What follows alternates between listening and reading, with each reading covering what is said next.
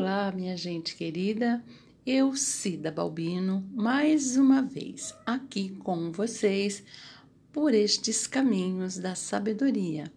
Estou feliz e agradecida, primeiramente a Deus, por mais esta oportunidade que Ele me concede, e também agradecida a cada um e cada uma de vocês que estão aqui juntinhos comigo para meditarmos em mais uma nova reflexão. Hoje o nosso tema será bem interessante. Não espere a jumenta falar. Eu quero e espero que vocês gostem, pois, como sempre, foi feita com muito amor e muito carinho, primeiramente para mim e depois para cada um de vocês. Vamos lá?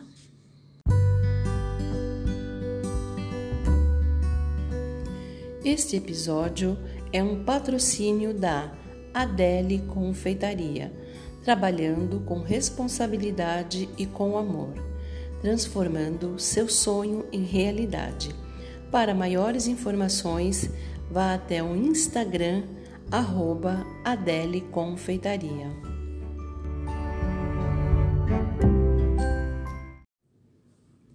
Bem, pessoal, a nossa reflexão hoje terá como base a história de um homem chamado Balaão. Esta história está no livro de Números, no capítulo 23 da Bíblia Sagrada. Essa história é uma história muito interessante. Este homem morava em uma cidade chamada Petor, que ficava junto ao rio Eufrates. Os historiadores dizem que este local ficaria próximo de Harã, a terra de onde saiu Abraão. Ele era um famoso adivinhador ou profeta, como muitos o chamavam. Nesta época, também havia um povo chamado povo de Israel, que era comandado por Moisés. E eles andavam pelo deserto rumo à terra prometida, após serem livres do Egito e estavam conseguindo importantes vitórias. Eles tinham derrotado um povo chamado Amorreus e conquistado toda a terra de Armão. E em um determinado momento, o povo de Israel havia se posicionado ao norte do território de Moabe. Quando os moabitas viram que o povo de Israel era numeroso e vitorioso, ficaram apavorados então Balaque, o rei dos Moabitas, pediu para que trouxessem Balaão à sua presença.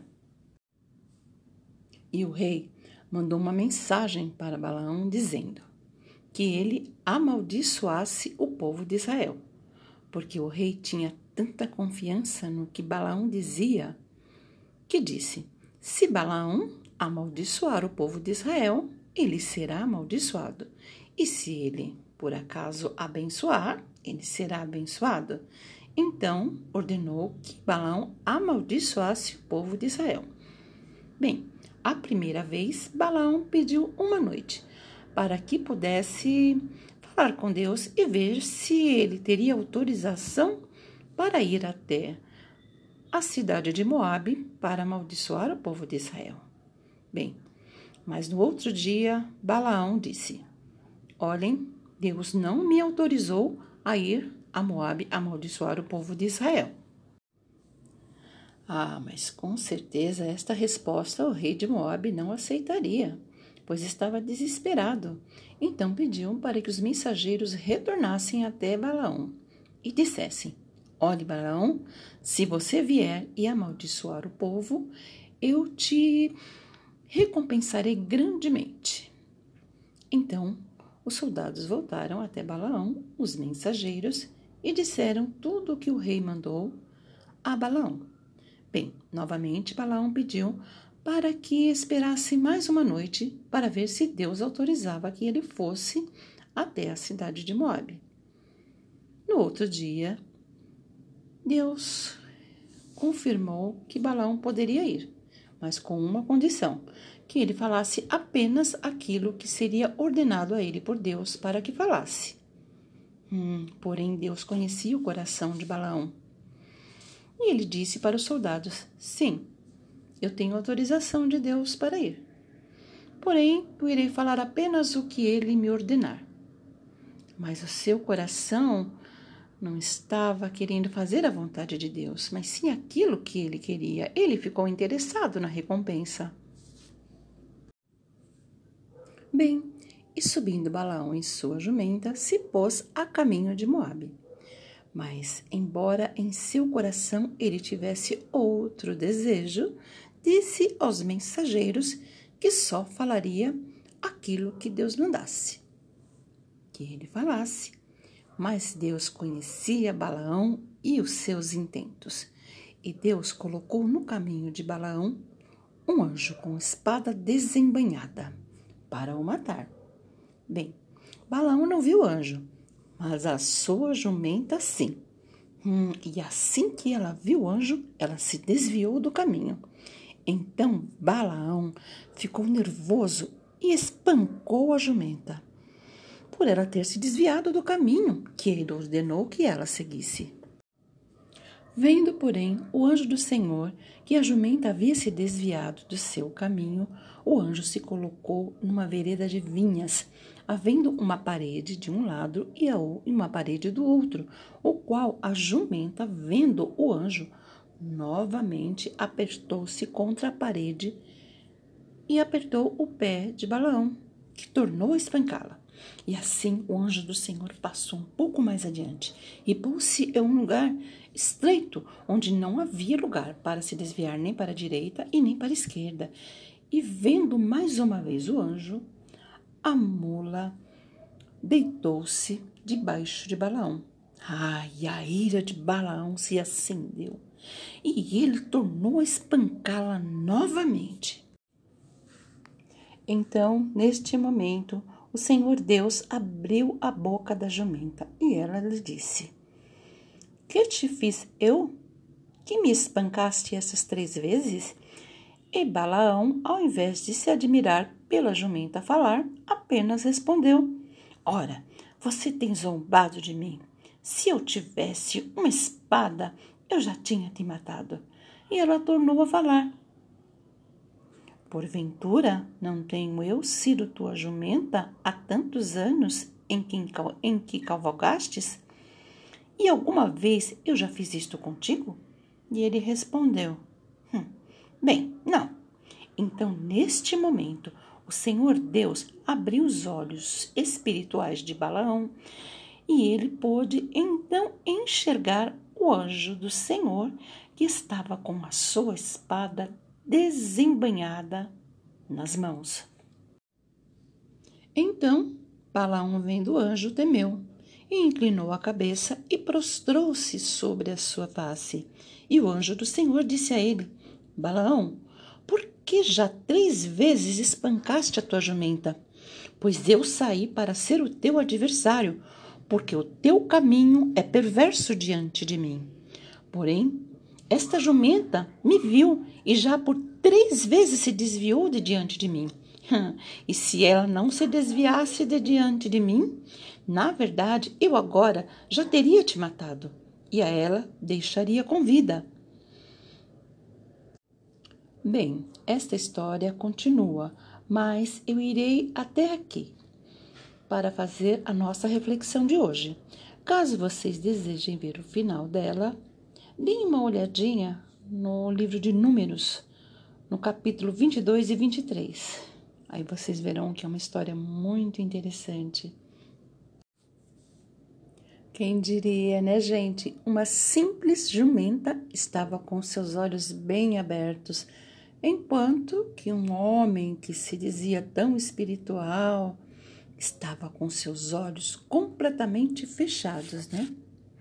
Sabe, gente, Deus, com essa história, quer nos ensinar muitas lições, mas uma que eu amei em particular é que Deus usa quem e o que Ele quer, tanto para abençoar, como para nos avisar, para nos ajudar e para nos limitar.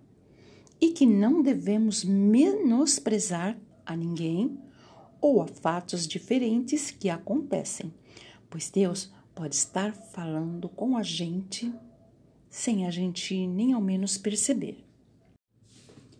Nós devemos sempre estar atentos para não batermos em nossas jumentas, assim como Balaão fez, pois podemos de repente estar batendo em algo ou em alguém enviado por Deus para nos ajudar. No caso de Balaão, Deus abriu os olhos de uma jumenta para o livrar da morte. Mas e no nosso caso? Qual será a nossa jumenta? Deus pode fazer um ônibus atrasar, ou não parar, ou furar um pneu, somente para nos ajudar de alguma forma, para nos dar um livramento. E nós, muitas vezes, quem sabe até estaremos livres de um acidente ou de um assalto. Você já pensou nisto? De quantas vezes murmuramos porque um motorista não para ou porque perdemos por pouco aquele ônibus ou aquela condução ou um pneu do carro que fura? Ao invés de reclamarmos, nós deveríamos agradecer a Deus. Aprender a orar sempre antes de sairmos de casa. E se caso acontecer algo diferente, que nós venhamos a entender que Deus está nos dando um livramento, que é a mão de Deus que está fazendo aquilo. Bem, pessoal, eu não estou querendo com isso incentivar é, a nossa falta de atenção, o nosso descuido, os nossos, vamos dizer assim, desleixos em relação a estarmos sempre nos preparando, né, para estarmos no horário, para estarmos fazendo tudo certinho porque aí tudo nós podemos de repente que culpar, né? Ah, é Deus, é Deus do livramento, não. Se nós fizermos tudo certinho e acontecer alguma coisa, é provavelmente que Deus está querendo nos mostrar algo ou nos livrar de algo. Deus pode sim usar alguém para até mesmo te irritar, para te perseguir no trabalho, na escola, ou até mesmo em casa ou na igreja. Mas lembre-se, essa pode ser a sua jumenta, a sua, a sua jumenta. Deus pode estar querendo te ensinar algo. Pode, querendo te, pode estar querendo te ensinar a ter domínio próprio, a ser mais manso, a se controlar. Então ele usa uma pessoa para que você aprenda. Então, se você não aprender, vai passar por uma, duas, três, quatro vezes a mesma coisa. Opa, estou passando muitas vezes pela mesma situação. Será que Deus não está querendo me ensinar algo? Então é coisa da gente pensar da gente raciocinar por que está acontecendo aquilo. Entendeu? Às vezes Deus quer falar com a gente, então a gente não adianta a gente ficar batendo, batendo naquela mesma tecla. Temos que parar, falar com Deus e entender, analisar o que está acontecendo. E também buscar mais a Deus, buscar ajuda dele, pedir sabedoria para que ele nos ensine como agir. Não amaldiçoe esta pessoa ou esta situação, mas peça sabedoria a Deus. Ele vai ajudar, ele vai nos ajudar. Não espere a jumenta falar. Abra os seus olhos espirituais. Antes que a jumenta fale, fale você com Deus. Vamos falar com Deus. Sabe, gente, todos os dias nós somos desafiados por Deus a crescermos um pouco mais. Deus está nos pequenos e grandes detalhes, no natural e no sobrenatural. Enquanto batemos nas nossas jumentas, perdemos grande oportunidade de pedirmos a Deus que Ele abra os nossos olhos espirituais e nos ensine o que Ele está querendo nos falar, com esta ou com aquela situação. Antes de espancarmos as nossas jumentas, devemos procurar saber o porquê ela está agindo desta ou daquela forma. Fiquemos atentos, atentos aos detalhes. Eles sempre, sempre querem dizer algo para nós. E olhe só, minha gente, por falar em dizer, eu digo a vocês que, infelizmente, a nossa reflexão acaba por aqui no dia de hoje. Espero que vocês tenham gostado, assim como eu também gostei e também que possamos aprender e crescer juntos mais um pouquinho após nós ouvirmos esta reflexão. Se vocês gostaram, peço que convidem todas as pessoas que vocês amam para estarem aqui, juntinhos com a gente, caminhando e crescendo um pouco mais por estes caminhos da sabedoria. Eu desejo a vocês uma semana para lá de abençoada e querendo o nosso Deus, nos veremos novamente a semana que vem. Fiquem todos com Deus e tchau, tchau!